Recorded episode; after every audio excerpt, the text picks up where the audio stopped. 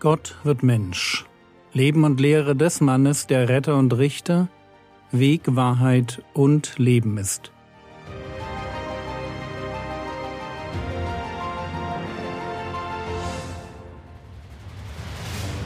Episode 339 Die Speise zum ewigen Leben Teil 5 Jesus ist gerade dabei, seine Zuhörer mit der Frage zu konfrontieren, die sich jeder Mensch stellen muss, wenn er Gott begegnet und bevor er sich bekehrt. Geht es mir um den Geber oder um die Gaben?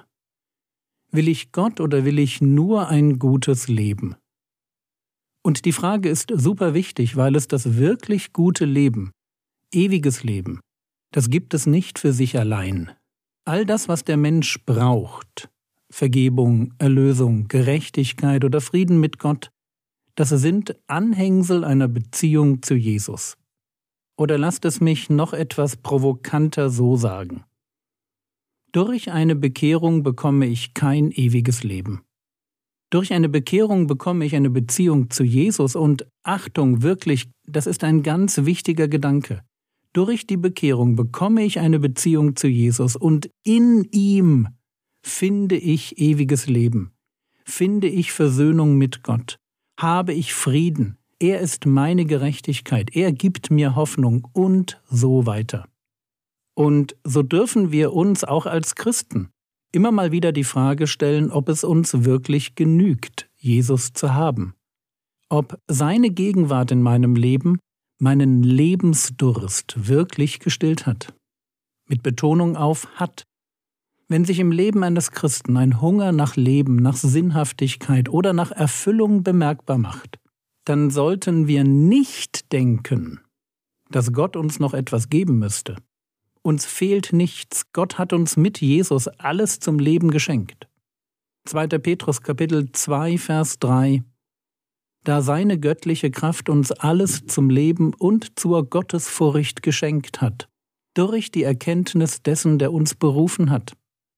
Und mit dieser Formulierung, welcher uns berufen hat, damit ist natürlich Jesus gemeint. Oder hier, Kolosser Kapitel 2, Vers 9 und 10. Denn in ihm wohnt die ganze Fülle der Gottheit leibhaftig, und ihr seid in ihm zur Fülle gebracht.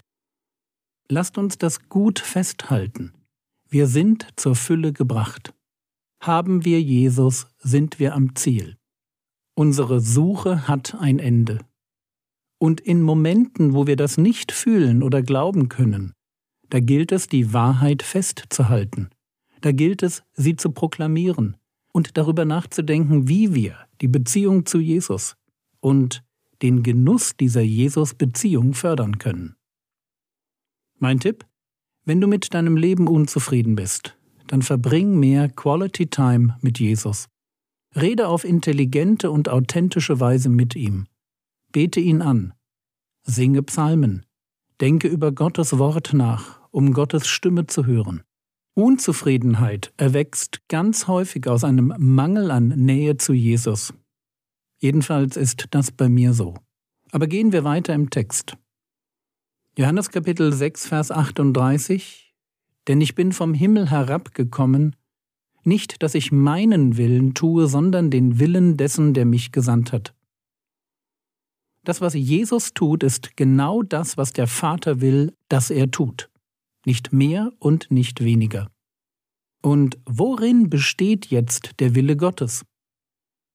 Johannes Kapitel 6, Vers 39 Dies aber ist der Wille dessen, der mich gesandt hat, dass ich von allem, was er mir gegeben hat, nichts verliere, sondern es auferwecke am letzten Tag. Merkt ihr jetzt, warum wir den Sohn brauchen? Wir brauchen einen, der auf uns aufpasst. Und der Herr Jesus will nicht nur in diesem Leben auf uns aufpassen, sondern auch dafür sorgen, dass wir am letzten Tag auferweckt werden.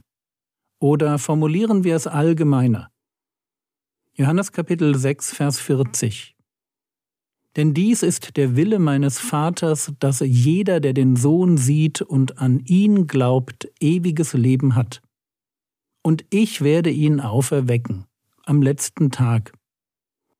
Das ist genau der Punkt, mit dem seine Zuhörer ein Problem haben. Sie glauben nicht an den Sohn. Erinnert euch an den Vers 36, dieses nüchterne Fazit, wenn Jesus formuliert, aber ich habe euch gesagt, dass ihr mich auch gesehen habt und nicht glaubt. Der Vater will aber, dass wir sehen und glauben. Deswegen sendet er ja den Sohn. Wenn wir uns an Jesus stoßen, dann lasst uns immer eines festhalten. Niemand kann sich am Sohn ärgern, ohne sich gleichzeitig auch am Vater zu ärgern.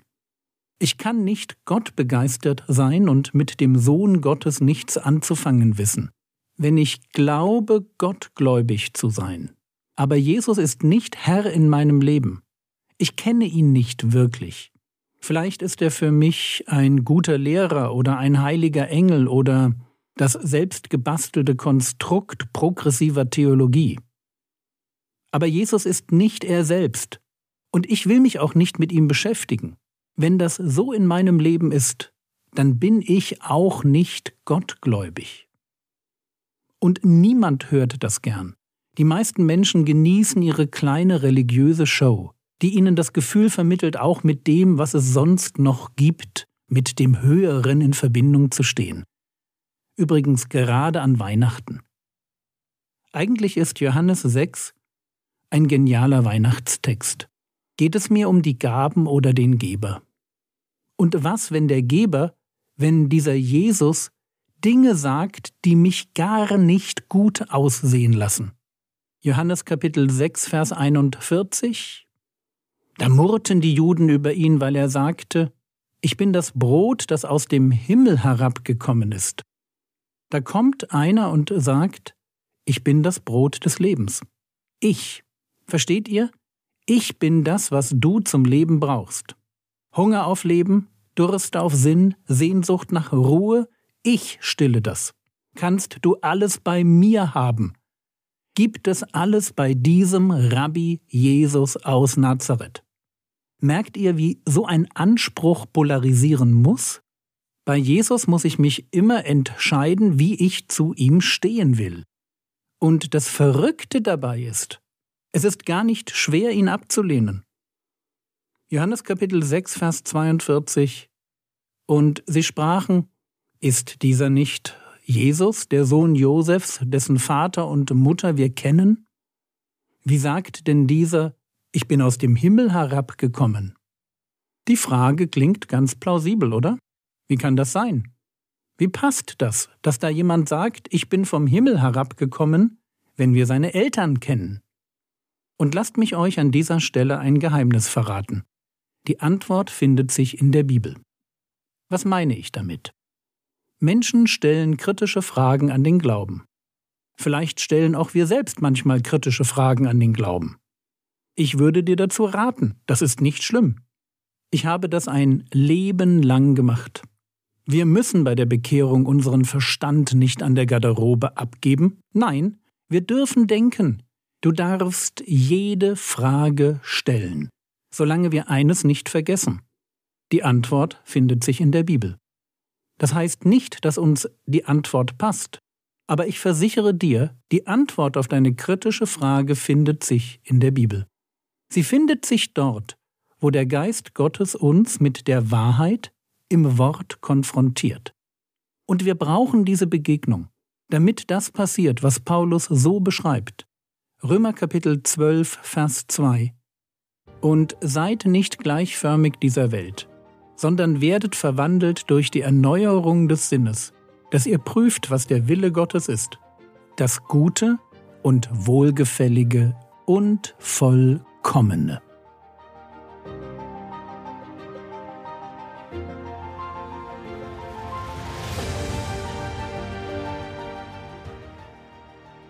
Was könntest du jetzt tun?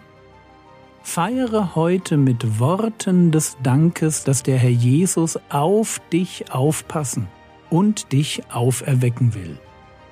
Das war's für heute. Wenn du sie noch nicht hast, dann lade dir doch die Frogwords App herunter. Dort findest du zu den Episoden auch die Skripte.